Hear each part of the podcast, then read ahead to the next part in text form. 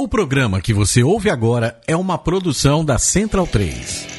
Começa agora na Central 3 com Matias Pinto, Gabriel Brito e El Pligue de la Gente, o seu podcast sobre futebol, política e cultura sul-americana. Conexão Sudaca.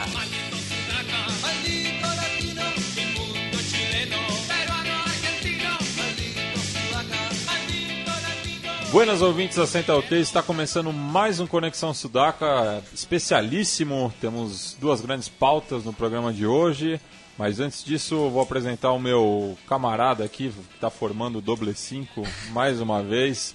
Felipe Domingues, El Biglia de la Gente. Tudo bom, Biglia? Fala, Matias. Boa noite. Boa noite a todos os centralinos. É um prazer estar de volta aqui e confesso que Gosto muito da temporada do, do Conexão Sudaca quando chega nessa fase de tratar de temas culturais e políticos. É, na semana passada tratamos bastante de rock, punk rock principalmente, foi um programa bem ramoneiro. E esse, uma pauta especialíssima, né? 20 anos da, da trágica morte da cantora Gilda. Falar um pouco de ritmos tropicais e arquibancada, né? Ela que inspirou vários cânticos ao redor do continente. Isso, para pro, os ouvintes que gostam da, da, do folclore, né, da, das enteadas sul-americanas, fica a dica também para ouvir o Conexão Sudaca que a gente fez essa semana é, sobre a influência da, da Gilda é, na composição de cantitos, a, como a melodia é, da, das suas músicas ainda é muito escutada é, em diversas cantias pelo continente. É, mas para isso a gente vai falar com uma especialista, é, a professora a doutora Heloísa Martim, do Departamento de Sociologia da Universidade Federal do Rio de Janeiro. Ela que estudou a fundo a obra da Gilda e também é, dos seus fãs é, e de como a, a imagem dela é, ainda é muito forte na Argentina, mesmo 20 anos após a sua morte. Vamos ouvir então aí o papo com a professora Heloísa e na sequência a gente volta para falar das eliminatórias sul-americanas é, que teve bastante movimentação né, essa semana com, com a rodada dupla e troca de liderança, enfim, é, muita coisa bacana para se falar.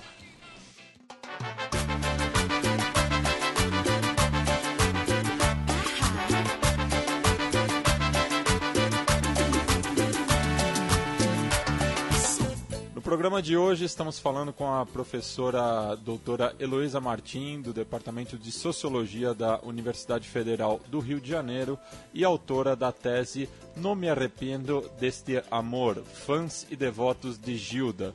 Tudo bom, professora? Tudo bem, tudo bem. É, estamos falando de Gilda, né? Já que nessa semana completam-se 20 anos de sua morte e vamos falar um pouco é, além da, da, obra dela, para além do, do, do, campo cultural. Uhum. Fica é, à vontade. Ok.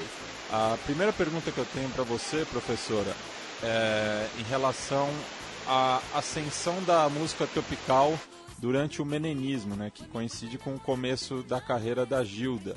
E também queria saber, 20 anos depois da, da morte dela, qual é o panorama da, da música tropical?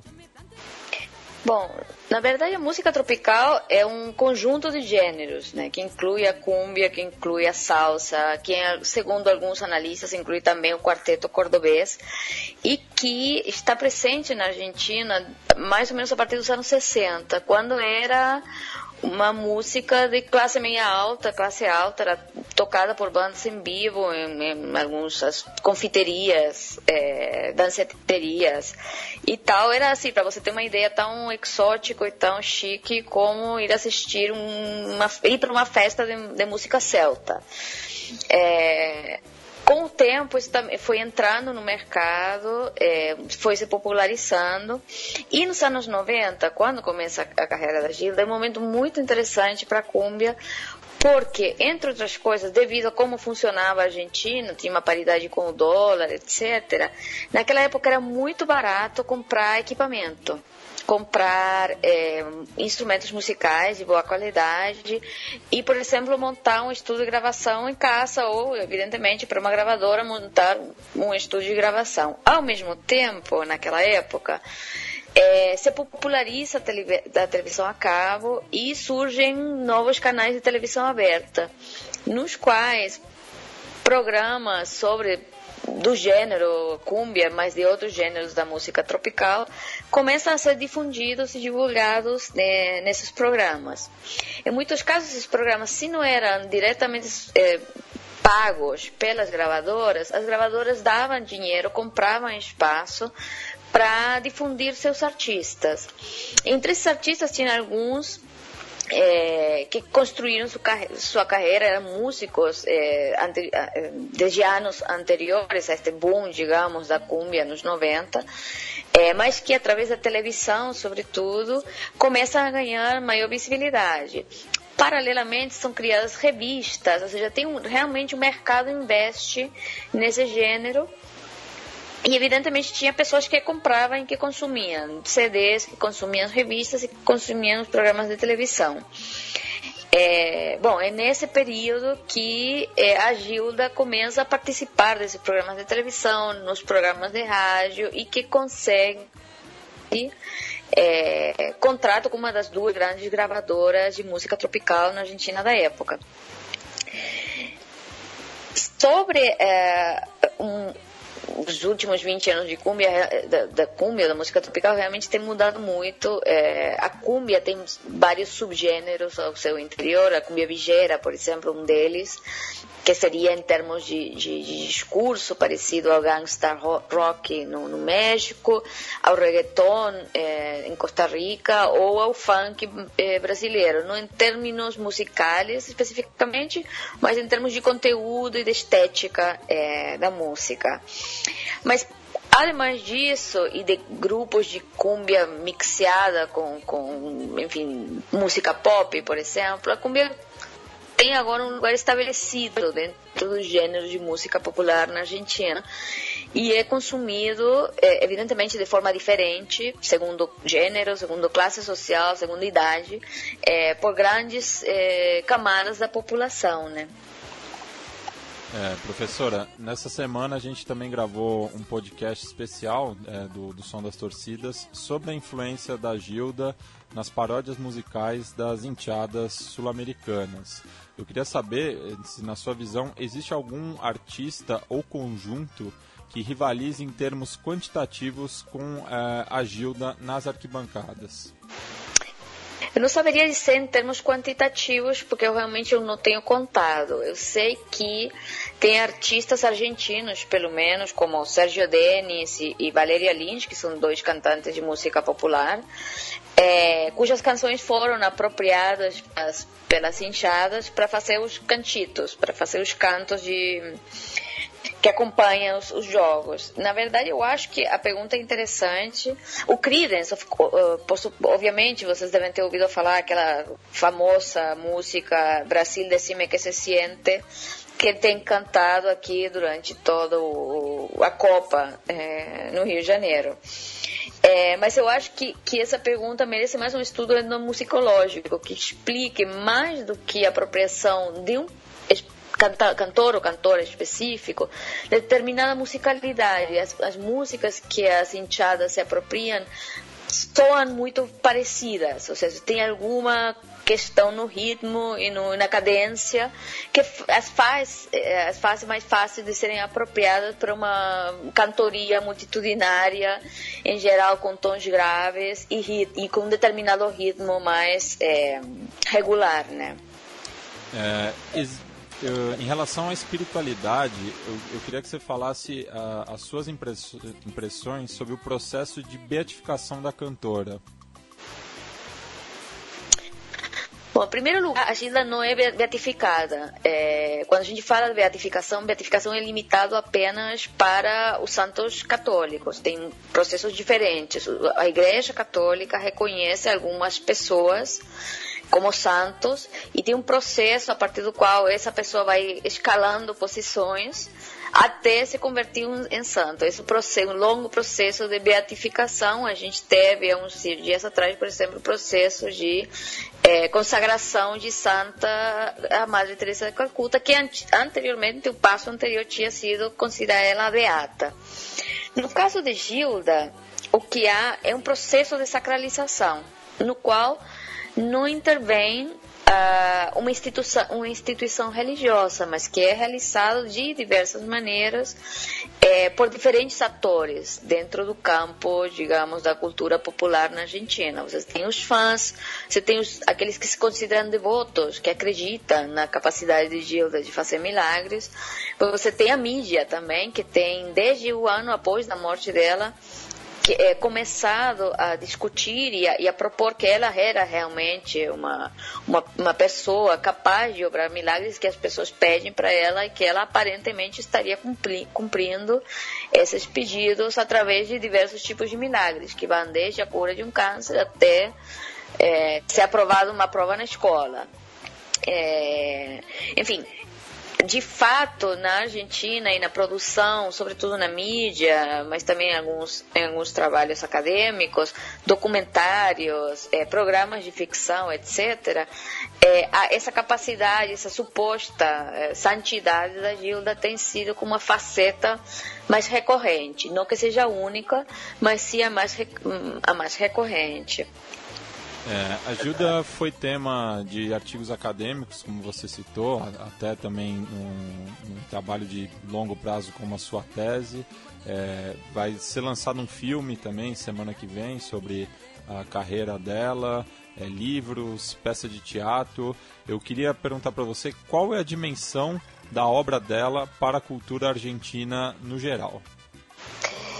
O, inter o interessante da, da Gilda é, é, vai para além da obra. É claro que a, que a obra, que as músicas dela são muito importantes e as pessoas reconhecem ela através das suas reconhecem e conhecem ela a, através das suas canções, né? É, no entanto, eu acho que o lugar da Gilda, o, o, papel e a construção da Gilda durante a sua vida, que eu acho que vai aparecer muito claramente no filme, mas sobretudo depois como uma mulher é, independente, forte, é, uma lutadora, uma batalhadora, tem criado nela um, um, perfil muito especial. E, isso, e, e, a, e, a, partir daí, a partir desse lugar que a gente pode compreender a obra da Gilda. Tem duas músicas, por exemplo, que vem agora à, minha memória. Assim, a, a, o interessante da Gilda é que é a primeira mulher na música popular na Argentina, eu acho que de todos os gêneros, que não se rende aos chavões da música popular ela não tem dor de cotovelo e cai na fossa, ela não fica chorando pelo amor perdido, ela brinda pelo amor perdido. Ela abraça um amor improvável, aquele amor que ela sabe que ele vai largar, no fim da, no fim da história, ou daí a dois meses, mas que ela mesmo assim eh, não se arrepende desse amor. Mesmo que vou perder, eu, eu vou te amar. É, mesmo que esse amor seja impossível, seja proibido, e que, de fato, e, isso, e essa é uma chave muito importante para entender a relação de, da Gilda com as mulheres, é, é que ela não reproduz um modelo cristão e de classe média de mulher que aspira apenas a se casar e formar família. Ela apenas quer amar e ser amada por um momento, por um lado. Por outro lado, e também contra essa visão de classe média cristã, ela é uma mulher forte que ela um dia acorda e se dá conta que a relação que ela tem é uma mentira e que em lugar de manter as aparências, ocultando as evidências, digamos, e se mostrar como uma, uma boa mãe, esposa e dona de casa, ela chuta o balde. Ela acaba com uma relação estável simplesmente porque ela se dá conta que não ama mais. Então, é, todos esses, é, esses relatos que ela, que ela escreve, que ela descreve quando ela canta o amor, eu acho que é, mais que pensar na obra dela no conjunto e, e, o impacto na cultura, eu acho que ela consegue identificar nas suas canções algumas coisas que já estavam acontecendo nas classes populares na Argentina e dar voz a essas, a essas outras mulheres que estavam como ela sendo valentes e é, desafiando uh, os valores e, e, a cultura tradicional cristã e, e, enfim patriarcal da Argentina nos anos 90 com o qual faz dela realmente uma figura extraordinária de ser analisada né?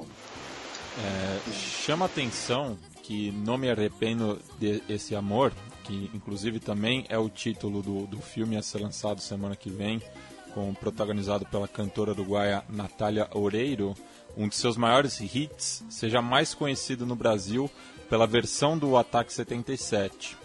A partir de, dessa constatação, eu faço duas perguntas.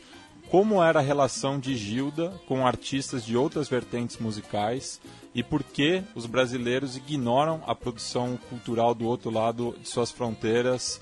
É, até, até você, como uma professora argentina mo morando no Brasil, queria saber é, da sua opinião nesse aspecto. É, bom, eu realmente que eu sei da relação da Gilda com outros gêneros musicais, eu sei pelo que eu tenho lido dos biógrafos e das matérias, daquela coisa que um pouco repete a história dela e que a gente nunca tem muita certeza de até que ponto é verdadeiro. Aparentemente, como filha de uma mãe pianista, ela teve uma formação musical, talvez um pouco mais clássica deve ter ouvido, enfim, rock nacional. De fato, acho que ela falava que eu gostava de ser o Girão, na época que eu ouvia, que era música que eu ouvia as, as moças de classe média nos anos 80, né? É, mas é, é, difícil identificar, pelo menos eu não sou musicóloga como para poder falar isso, se tem na música dela alguma influência direta é, dessas, desses outros gêneros sobre, sobre sua música, sua, sobretudo sobre a sua forma de escrever música, sua, sua forma de escrever canções, que é completamente diferente às, das cúmbias que se escreviam é, na época que ela, que ela, que ela, enfim, que estava viva e que cantava. É, sobre é, Ataque 77 enfim, ter, ter, trazido a música. Eu acho que assim que a música de Gilda tem uma, uma plasticidade que permite ser apropriada por diversos gêneros musicais, eh, tem vários. É, enfim, eu tenho ouvido Gilda cantado como tangos, eh, Gilda cantada como rock, Gilda cantado como, é, enfim, música melódica. É, porque tem essa, essa, essa possibilidade, digamos. Por que, que o Brasil não, não consome música da, de outras regiões para fora das suas fronteiras, eu acho que tem a ver, que não se limita à questão musical, eu acho que tem a ver com, com outras questões da cultura, que aos poucos o Brasil vai se abrindo, mas que, em linhas gerais, o Brasil é um, se considera um país o suficientemente amplo e, e variado e rico em manifestações culturais que, a princípio, não necessitaria consumir música de outras pessoas. É, quando eu cheguei no, no Brasil pela primeira vez, me chamou a atenção era isso, ou seja, meus amigos, é, é, eu mesma na Argentina tínhamos um conhecimento mais internacional de música e no Brasil, as pessoas conheciam muito mais sobre música brasileira, inclusive regionalizada, sei lá, enfim, né, o rock do, do, do sul, o tecnobrega do norte, a MPB do Rio de Janeiro, etc. É, eu acho que tem a ver um pouco com isso e com uma, uma, um certo orgulho, que eu não acho que seja ruim, da variedade, da qualidade da produção nacional. É, é claro que isso tem a ver também com, com, com a língua, com o idioma, é, é muito mais fácil para um, os, os, habitantes do resto da América Latina de língua hispana que os cantores, que a poesia, que a literatura, que a, a, inclusive a ciência produzida em espanhol circule por esses canais mais facilmente, mais acessíveis por conta da língua, que no caso brasileiro. No entanto, o Brasil está cada vez mais, enfim, é, aberto a receber, pelo, por exemplo, filmes argentinos e é, alguns artistas, alguns artistas e músicos argentinos é, cada vez mais. Eu acho que isso também é regional e isso é uma, uma questão importante de ser considerada. No sul do Brasil, Porto Alegre, Santa Catarina, a influência musical é, da literatura, das artes, é, do Cone Sul, Argentina, Chile, Uruguai, é muito mais forte do que é, no centro-oeste, no sudeste e no norte. Né? Enfim, tem uma relação muito mais fluida com, com o Cone Sul do que com o resto do, do Brasil, inclusive. Então, tem algumas variantes segundo onde você está olhando. É, bem, professora, gostaria de agradecer mais uma vez por aceitar o convite para falar sobre a Gilda aqui no Conexão Sudaca. É, e para finalizar, é, a gente vai ouvir de BGM durante todo o programa os grandes sucessos da Gilda, mas eu queria que você indicasse uma música dela para o nosso público que porventura não conheça é, a Gilda. Bom, eu não poderia se não indicar Não Me Arrependo Deste Amor, que o, que, o título da minha tese, o título do fã-clube que eu acompanhei é, durante meu tempo na Argentina, que eu fiz a pesquisa, é, o, o, o, título da, é, do filme e, é, enfim, uma das canções mais emblemáticas de Gilda como artista e que tem sido cantada por, enfim, infinidade de, de, de, de outros artistas de diversos gêneros. Então, essa, essa é a minha dica, essa é a minha deixa e, e realmente eu agradeço muito o convite, Matias, para participar nessa entrevista. Então a gente encerra esse papo com Não Me Arrependo Desse Amor, música de 1994. Obrigado, professor. Até uma próxima. Obrigada, Matias. Boa noite.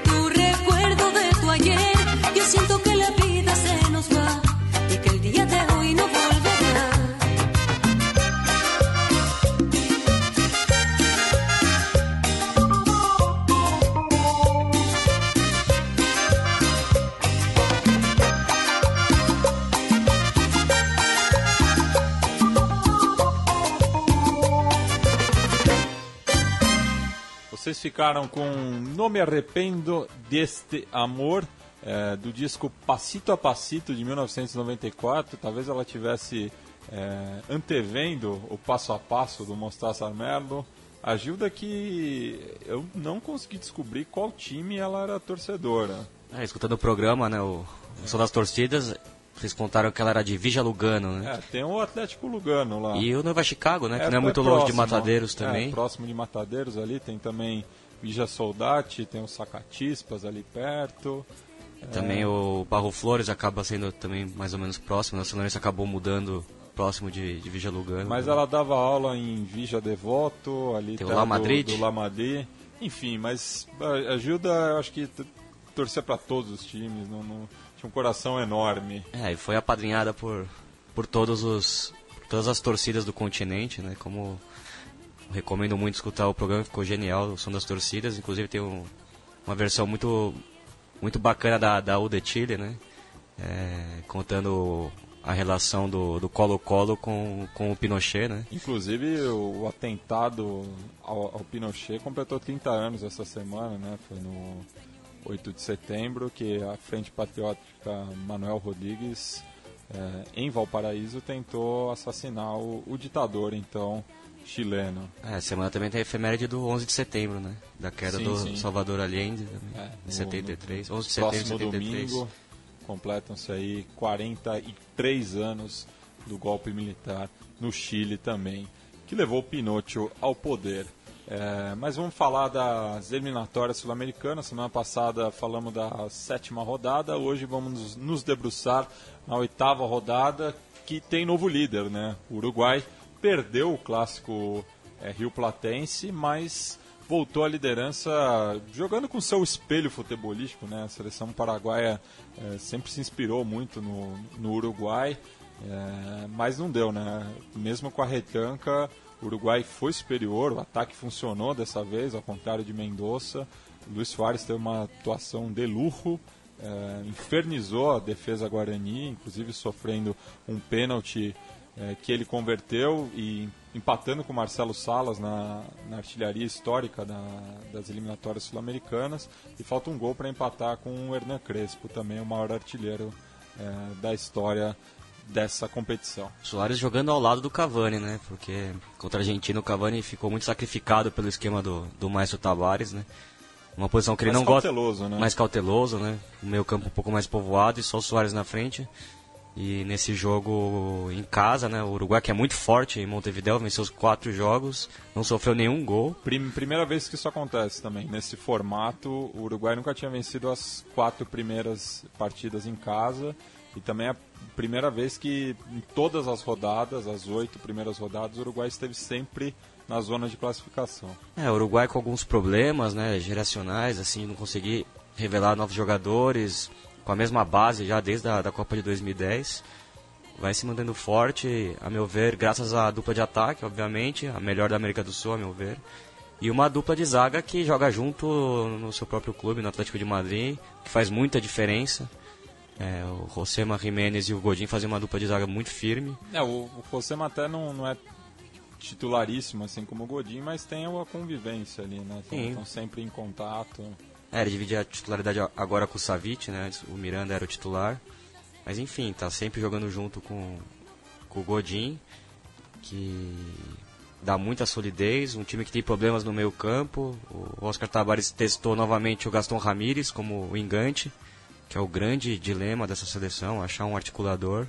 Fez um meio campo bem forte com, com a Arevalo ali como seu 5, seu carrapato, e o Ceboja Rodrigues voltando a ser titular ao lado do, do Carlos Sanches, fazendo um meio campo bem forte, É, bem, o Ceboja muita, muita que- marcação. Que também voltou a marcar pela Celeste, né? Importante, um jogador é, tarimbado também, talvez seja o último ciclo mundialista dele.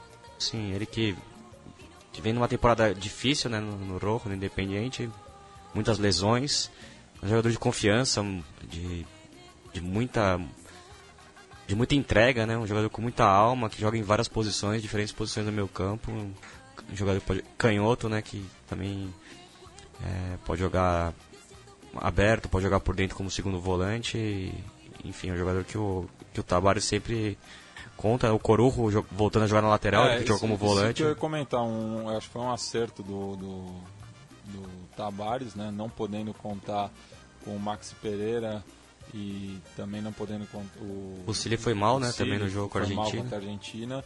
É, e o Corujo tem isso, né? Ele joga uma vez um jogo no Wonders, que, que eu acompanhei no Parque Alfredo Vieira, vi ele jogando de engante também. Então é um jogador também é, é, polivalente, né? Joga em diversas posições. Mas foi na lateral direita, né? No Penharol que ele teve os seus melhores momentos. É, jogou assim também na, na Universidade de Chile também. Ele jogou pelo, na lateral, foi campeão. Jogou na sua no posição. Cerro Portenho também jogou nessa No Cerro Portenho também foi campeão. Com o Tique Arce, né? Inclusive é. o treinador do, do Paraguai que fez seu segundo jogo. É, eu, eu gostei da escalação e a tem princípio. o Álvaro Pereira também, que no, entrou no final do jogo, mas que no momento também joga no, no Ciclone do, do bairro Obreiro. Depois de ter jogado na, lá na Espanha, acabou no Getafe, voltou agora para o futebol sul-americano. Também um jogador já rodado com que faz parte desse ciclo muito forte do, do Oscar Tabares, né? É o processo. O processo, né, como eles dizem. Enfim, teve uma polêmica né, também com, com o Cavani novamente, né? Ele fazendo gestos para a torcida. No, tem uma relação muito tensa entre a, o público o público da seleção em Montevideo com, com o Cavani. Nosso Juan até levantou um ponto de questões políticas, né? Do, posições políticas bem bem, bem complicadas, assim, bem, bem conservadoras, bem, bem né? conservadoras do, é, do Cavani, enfim, é um, um, jogador que não cai na, nas graças da, do torcedor uruguaio, mas enfim, o Cavani é, fazendo dois gols novamente, jogando na sua posição. Ele que reclamou muito na França por jogar aberto, como o Tavares Caloeri contra a Argentina. Mas eu também acho um desperdício tirar o, o Cavani do, de dentro da área, de onde ele é, é muito perigoso ao lado do Soares. Queria falar um pouco do, do Paraguai, né? Sim, né? Esse novo ciclo do, do, o Tique Arce do, do começou com vitória, né? Uma vitória importante contra, contra o contra Chile. Contra o Chile, nossa, é muito mas vitória maiúscula e... Fora de casa ainda enfrenta muita dificuldade, né? É, e é uma geração talentosa, né? Vale lembrar que o Lanús, campeão argentino, é, conta com, com três jogadores de, de vital importância, né? O, o zagueiro, Gustavo Gomes, que não pôde jogar, que fez muita falta, um, um zagueiro de muito potencial, novo jovem, com certeza vai. Veremos ele nas próximas temporadas jogando em algum clube importante na Europa. É, o Miguel Samudio, meia foi o grande jogador da, da decisão contra o São Lourenço, que acabou ficando no banco. E o Victor Ajala, que formou meio campo ao lado do, do Oscar Romero, do Racing, eu, que eu comentei na semana passada, que é muito habilidoso, o meia classudo, meio clássico mesmo. E jogou lá do seu irmão, né? Do Angel Romero, que fez uma dupla de ataque diferente, né? Que a gente está acostumado no Paraguai, uma dupla um pouco mais veloz, ao lado do Dario Lescano, deixando o Federico Santander no banco, que é um jogador mais centroavante mais clássico, mais, mais pivôzão.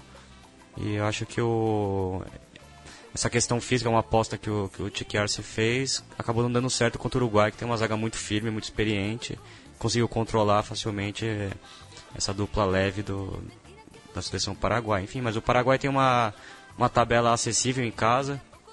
O Paraguai é muito forte em defensores do Chaco. Agora recebe Peru, Colômbia, Venezuela e Uruguai na, na, no retorno em casa.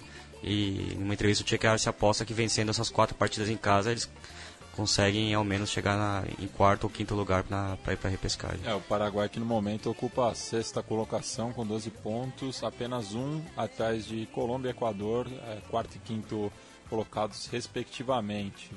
É, vamos passar para o jogo, jogo, esse jogo no Centenário ocorreu às 8 horas da noite. Às 8 e meia se dividiram, né? Chile, Bolívia e Venezuela e Argentina. Vamos começar pelo confronto no estádio monumental da Vila Arellana, porque vamos falar bem pouco, né? O Chile, é. É, depois do bicampeonato da, da, das Américas, é, decepciona. Terceira partida consecutiva que não vence em casa. A última vitória nas eliminatórias foi contra a, a Lanterna Venezuela, fora de casa. É, e um jogo envolto em polêmicas né, históricas, né, ainda decorrentes da Batalha da Guerra do Pacífico. É, e a Federação Boliviana diz que vai entrar com uma medida na FIFA justamente por conta de cantos xenófobos, muitos deles é, lembrando da, da questão da perda de territórios da, da Bolívia, principalmente ali na região de Antofagasta, é, que tirou a saída do, do mar para o país é, boli, boliviano. É, o Evo Morales também se pronunciou né, contra, contra o canto, que é o, o famoso Borom Bom Bom Borom Bom Bom, é que não salta, não tem mar, né? É. Hay que saltar, hay que saltar, hay que saltar, é que não salta, não tem mar. Não tem mar. Enfim, mas falando um pouco do, do Chile, já aconteceu essa ressaca, né? Depois do primeiro título também. É, um, é uma geração talentosa histórica que, que precisa se acertar também no vestiário, né? O Cláudio Bravo não, não veio jogar essa, essa rodada dupla. Ele que é o grande líder, o mentor espiritual, o cara que consegue apaziguar as coisas e, e a falta dele foi tremenda. Ele que também está no momento de transição, né? Está mudando de clube. Foi para o Manchester City, a pedidos do Guardiola, já, por ser um, um, goleiro com muitas qualidades com, com os pés, né? Como gosto o Guardiola. Enfim, algumas polêmicas também com o Pise, né? O Vidal já tinha pedido o retorno do Valdívia, que é um desses caciques desse, dessa geração, e o Alex Sanchez resolveu também comentar que, que o time falta elaboração no meu campo, que o Valdívia seria importante, enfim. É... Mas eu, eu fico ao lado do Pise, eu acho que o Valdívia fez escolhas muito equivocadas na sua carreira, está jogando num outro centro, onde o nível técnico é muito abaixo. Está se escondendo, né? Está se escondendo, enfim, é. foi ganhar dinheiro e deixou o lado técnico de lado. E o Chile tem boas opções para essa posição de, de, armador, né? Eu indicaria o Tuco Hernandes, é, do Celta de Vigo, jogador que foi campeão chileno pelo O'Ringues, é, com o Berizzo. O Berizzo levou ele para Espanha, ele fez uma temporada muito boa no Celta. E nessa segunda rodada do Campeonato Espanhol ele fez uma bela partida contra o Real Madrid também. E é um jogador que tem muita cadência, muito talento. Podia fazer um meio campo muito interessante com o Arangues e o Vidal. E, enfim, o Chile em uma situação muito complicada, vai ter que fazer um retorno muito forte, mas eu acredito que o time se acertando ali no vestiário e vai fazer um segundo turno bem forte para para chegar entre os três primeiros. É, e essas duas rodadas é, deram uma sobrevida para a Bolívia, né? Conseguiu quatro pontos, é, mais que o dobro do, do, do que tinha. É, quer dizer, tinha três pontos, foi para sete, mais que o dobro, né?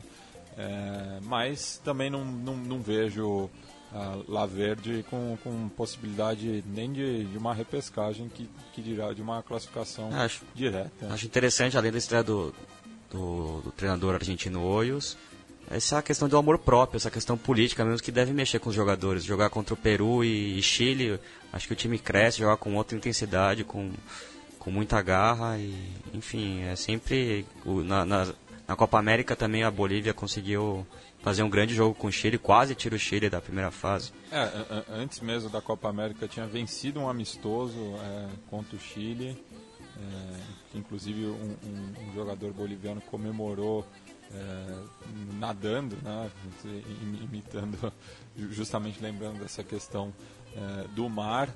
É, mas a, a, Bolívia que detenha o pior retrospecto de, de visitante nas últimas edições da, das eliminatórias. Né? Não ganha uma partida é, fora de casa desde uma goleada aplicada na Venezuela em 93. São 23 anos sem ganhar fora pelas eliminatórias. É então, aquele time histórico, né? Que foi... Sim, que justamente foi quando se classificou para o Mundial, né? É, nesse formato, porque as outras participações bolivianas foram por convite. É, mas vamos passar para o outro jogo da, das 8h30, esse jogo realizado no Estádio Olímpico Metropolitano de Mérida, no qual a Venezuela quase cometeu o crime. Né? Abriu 2 a 0 é, a Argentina descontou ainda na, na sequência do, do, gol do Martinez.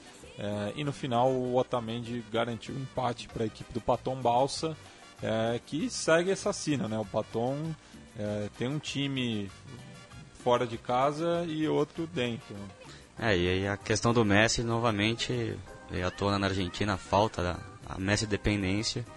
Ele que testou o Weber Banega como armador, né? um, um estilo totalmente diferente do, do Messi, um jogador mais cadenciado, que fez uma brilhante temporada pelo Sevilha, campeão da, da Liga Europa, jogando uma posição mais avançada. Muito inteligente o treinador o Unai Emery, que adiantou ele nessa posição, mas perde muita velocidade. Né? O Di Maria fez uma partida muito ruim, o Lamela, que jogou aberto pelo lado direito, ganhou uma, uma, uma oportunidade como titular também foi muito abaixo. Ele fez um campeonato inglês muito bom pelo Tottenham. E o Lucas Prata, que não foi tão bem contra o Uruguai, acabou fazendo um gol muito importante, deu muito trabalho, brigou em todas as bolas, é muita o, raça. O primeiro gol oficial dele pela Albiceleste? Não sei, Matias, deve ser, né? Eu não é. lembro do, do Prato sendo titular, assim. É, também não, não, não me lembro de, de outras passagens dele, ainda mais em jogos oficiais, imagino que seja. Inclusive, os torcedores velezanos e atleticanos é, comemoraram os dois gols, né? Tanto do, do Otamendi quanto do, do Prata. É verdade. É. O Otamendi que sim, tá muito firme na zaga, né? Ao lado do, do Funes Mori. Eu acho que a gente já tem problema nas laterais, né? O Rojo voltou muito mal, o Zabaleta também já está numa fase bem decadente da, da carreira. Perdeu a titularidade no, no Manchester City para o Sanhar. E também na seleção já tinha perdido a posição pro, pro Gabriel Mercado. O, que vinha muito bem, né? Não, não, não entendi essa opção do Paton de retroceder. É, mais conservador, né? Que o Zabaleta é um jogador que sobe menos, um lateral que sobe menos, então conhecendo o Paton, então, a gente tá sabe explicado, né? que ele, é um, ele gosta de um, de um time mais, mais bem postado na defesa, né? E o doble 5 também não funcionou, né? O Lucas Billy ao lado do, do Mascherano. Eu não acho o Lucas Billy um jogador para ter essa moral como titular por tanto tempo na seleção argentina. Acho que o Banega poderia fazer uma dupla mais interessante e, e, ao lado do Mascherano na, na próxima, nas próximas rodadas. E já vamos falar do, do, do Brasil também é, daqui a pouco, mas no comparativo entre Paton Balsa e Tite, é, o Tite chama muitos jogadores de confiança né, na, na, na sua convocação o Paton não, não veio com muitas novidades, né? Tá, do, bem daqueles jogadores que entraram em campo é, na Venezuela, é, se eu não me engano, ele trabalhou só com o Angel, o Angel Correia, que entrou no, no segundo tempo, né? Mas jogadores que, que ele trabalhou. É, o Rosário Central já, já fica mais lá atrás, né? Mas nesse último ciclo pelo São Lourenço, ou até mesmo no São Paulo, né, o caso do, do, do Caleri, que ele também não chamou, fez uma Olimpíada um pouco abaixo do, do, das expectativas, mas o, o, o não, não mudou muito a cara do, da equipe do Tata. Né? É, ele fez o óbvio, ele é, um, ele é um cara conservador, né? Eu acho que ele fez certo, né? Porque a Argentina fez, apesar de toda a polêmica de ter perdido três finais, vem com uma base bem forte, bem sólida mesmo. Acho que ele manteve a base e deu uma oportunidade para o Prato, acho que até por, por ter vivenciado o futebol brasileiro e visto boas atuações do Prato e pela ausência do Agüero e do Higuaín, acabou escolhendo pelo Lucas Prato que, que respondeu bem. Acho que ele vai ter novas chances, não como titular, acredito que o Agüero volte a ser titular né, nas próximas rodadas. Mas foi interessante. O Lucas Alário também entrou bem no, no jogo. É um jogador de futuro também, um, goleador que cresce nos jogos importantes pelo River Plate que pode também ter novas chances como, como referência de ataque, né? O Paton que gosta desse centroavante clássico, né? Isso eu acho que ele não vai abrir mão nesse, nesse processo. É, e se a gente, eu, eu pelo menos descartei a Bolívia né, da, da, classificação, a Venezuela também não, não deve brigar, né? São só dois pontos em oito rodadas. É, já praticamente se despediu da Rússia. A Venezuela que contra o Brasil e a Argentina joga com, com outro espírito, né? E tem alguns bons jogadores, né? gente viu o Alejandro Guerra do Nacional de Medellín fazer uma grande Libertadores. E outros bons jogadores. Rondon, centroavante, joga na Inglaterra, que, que acabou fazendo a jogada do segundo gol, uma bela jogada. O Joseph Martinez também, que é um, atacante interessante. E o primeiro gol foi um golaço, né, desse jogador Ainhor, né? Fez um, deu um rolinho no, no rojo e meteu uma bola no ângulo. O Romero não teve chance nenhuma. Né? Isso. Agora falar de Brasil e Colômbia, que jogaram na Arena Manaus. É, boa presença do público colombiano, não tanta boa presença do público brasileiro. Também o, o Ticket Band estava muito é, fora da, da realidade, até pelo que a seleção brasileira vem apresentando. É, o Brasil saiu na frente com um gol relâmpago, né, de cobrança de escanteio do, do Neymar para finalização de cabeça do Miranda.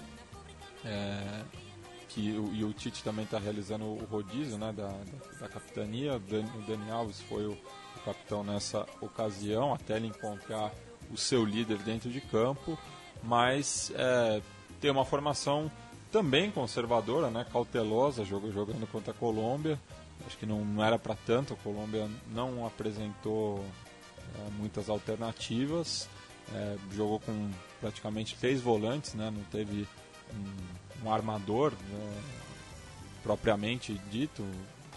O Neymar e o William revezavam nessa função, muitas vezes deixando o Gabriel um pouco isolado, Gabriel Jesus, mas é, deu para o gasto, né? conseguiu a, a, vitória diante dos colombianos. É, eu queria falar um pouco da Colômbia, né? O Peckerman tem um. Ele usa um sistema que eu, que eu contesto muito, que é. Ele roda muito o elenco, né? Ele não tem um time fixo. E eu acho que ele escalou mal esse jogo contra o Brasil. Alguns jogadores que não vinham sendo titulares, né? O McNally Torres, que é um jogador praticamente descartado na seleção, fez uma semifinal muito forte contra o São Paulo. Foi muito importante também na final contra o Independente Del Vale e acabou sendo titular nessa, nessa rodada dupla como armador. Muriel também ganhando posição, ele que não vinha jogando, deixando o, o Quadrado, que é um, para mim é um, é um, deveria ser titular absoluto dessa seleção. Acabou ficando no banco e eu acho que interessante que ele, ele definiu o Carlos Baca como, como seu, seu centroavante.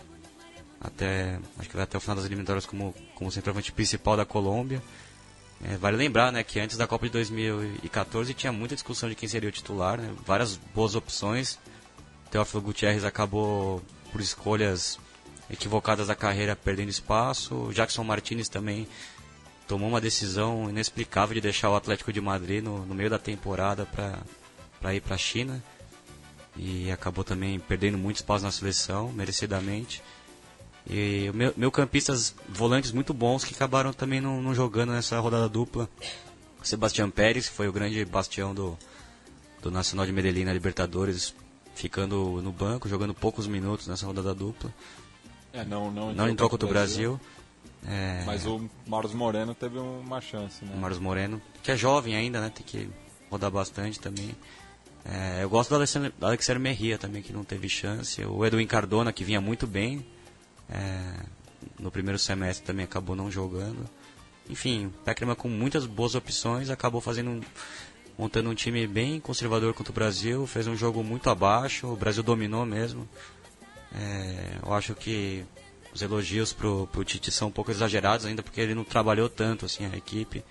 Mas eu acho que algumas escolhas foram muito inteligentes. A volta do Marcelo era Marcelo fez duas belíssimas partidas, não tem nem comparação com o Felipe Luiz de qualidade, né, de apoio. O lado esquerdo do Brasil ficou muito forte com, com o Neymar e com o Gabriel Jesus rodando por ali.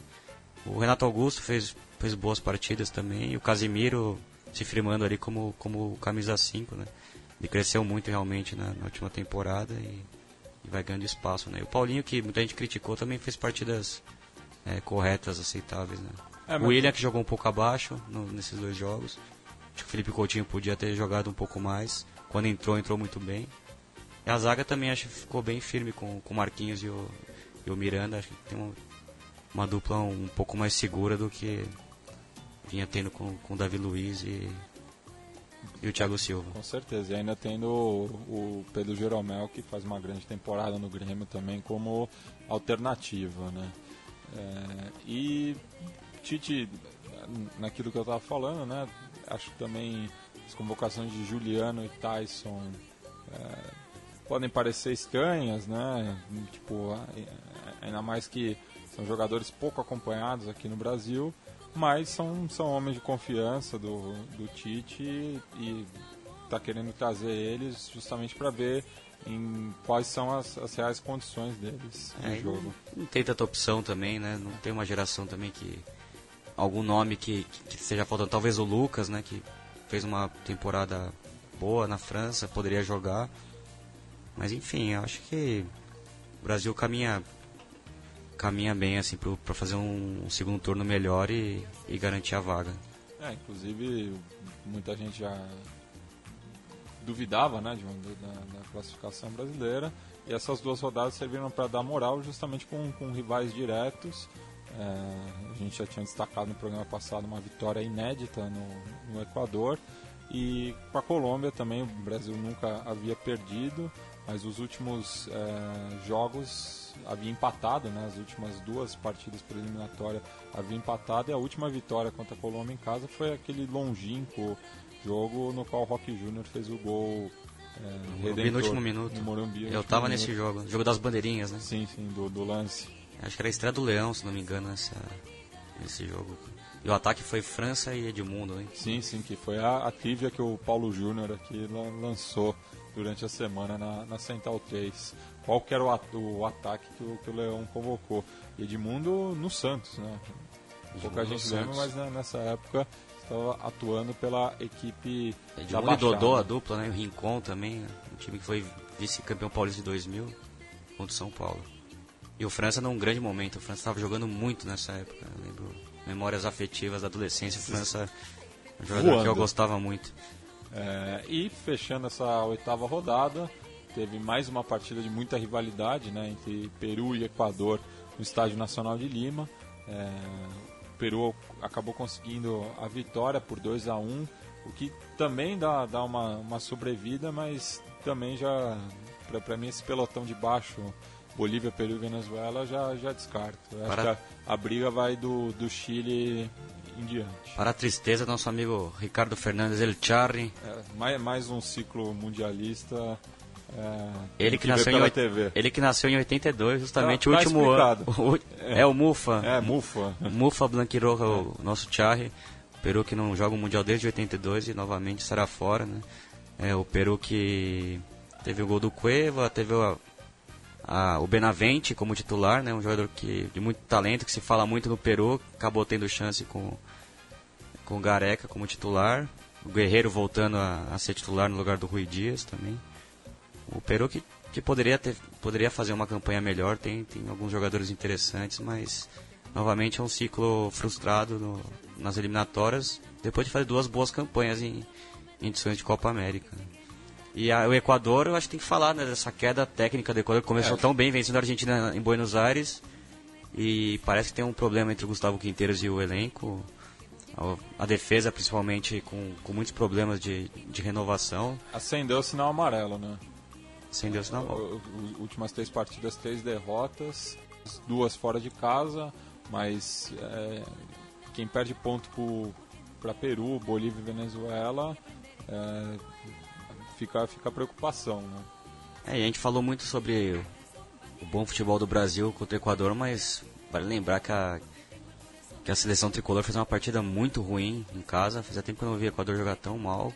Tem um, bons nomes no ataque, né? O Jefferson Monteiro, o Ener Valência, Felipe Caicedo e todos foram muito mal. O Miller Bolanhos também jogou muito mal.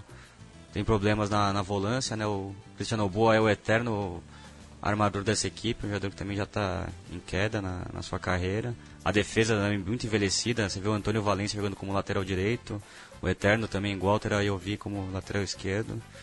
O Mina, que fez uma Libertadores muito boa pela Independente do Vale contra o Brasil, foi uma tragédia. O Gabriel Jesus fez o que quis com ele. O Achilheiro também é um zagueiro muito constante. Enfim, o Alexander, o Domingues, o goleiro também não, não passa confiança um time que começou muito bem vencendo a Argentina, que vai perdendo espaço e deve brigar com o Paraguai, talvez por, por uma vaga na repescagem. Mas momento muito complicado. Os jogadores reclamando também, saindo reclamando do, do Gustavo Quinteiros. O Felipe Caicedo fazendo gestos né, quando foi substituído contra o Brasil. Enfim, o Equador precisa se acertar primeiramente no vestiário para tentar fazer um segundo turno forte e entrar como quarto ou quinto colocado no final das eliminatórias. Até porque o, o Equador, é, nesses tropeços, né, se tivesse ganhado pelo menos um jogo, estaria ali encostado com, com o Uruguai, só perdendo no, no saldo de gols, já que o Uruguai no momento tem o melhor ataque e a melhor defesa das eliminatórias, né? 16 gols pró e 5 gols, apenas 5 gols sofridos. É, vamos passar as datas e os próximos confrontos pelas eliminatórias que voltam na quinta, é, voltam no, na primeira semana de, de outubro, né? Ainda sem, sem dia e horário das partidas, mas sabemos já que Paraguai e Colômbia se enfrentam em Assunção, Brasil e Bolívia. É, já está definida essa, esse, jogo do, do Brasil. Mas é, é o encontro né, da, da seleção que há, menos tempo vence fora de casa e da única seleção que nunca perdeu em casa pelas eliminatórias. É, vai lá na, na, loteria esportiva, é coluna 1 e do meio. Né? Muito difícil sair, sair a coluna 2. É, Equador e Chile se enfrentam em Quito. Peru e Argentina em Lima e o Uruguai recebe a Venezuela em Montevideo. Aí completa o primeiro turno. Já o retorno começa com a visita do Uruguai à Colômbia, é, o clássico ali do, do Pacífico também, entre Chile e Peru. Argentina e Paraguai se enfrentam. Pelos critérios que a Argentina está usando nessa eliminatória, esse jogo deve ser na Patagônia, né? É, tá rodando muito pelo interior. É, fugir da, da fronteira com, com o Paraguai, tá sempre jogando afastado da, da, das fronteiras. É, Venezuela e Brasil se enfrentam no norte do continente, enquanto que Bolívia e Equador no altiplano. Mais algum comentário, Bíblia, sobre, sobre as eliminatórias? Ah, no final, a, as três potências acabam tomando frente né, na, nesse final de primeiro turno. Brasil, Uruguai, Brasil e Argentina, né? Fazendo a trinca. E o, me chama a atenção o Chile na sétima colocação, né? Vamos ver se o Chile consegue é, aparar esses problemas é, no vestiário. Somente as lideranças ali, o Cláudio Bravo, o Vidal e o Alexis Sanches. Para conseguir respaldar esse trabalho do Pise e fazer um segundo turno que de acordo com, com, o tamanho dessa geração, desse time que, que, coletivamente ainda eu acho o time mais forte aqui da América do Sul.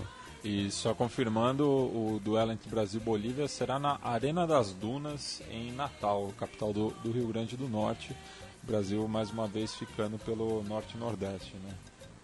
É, fazendo uso da, das arenas né, da, da, Copa do Mundo. Das arenas da Copa, mas também contando com a boa vontade do, do torcedor é, quer dizer, fugindo da má vontade do torcedor do Sul-Sudeste. É, e, os, e, a gente da CBF fazendo muita politicagem também com governadores e políticos do, do Norte e Nordeste do Brasil. Bem, vamos encerrar o programa de hoje escutando um tema da banda uruguaia El Quarteto de Nós, que é a grande atração internacional do Concerto de la Juventud em Medellín, na Colômbia.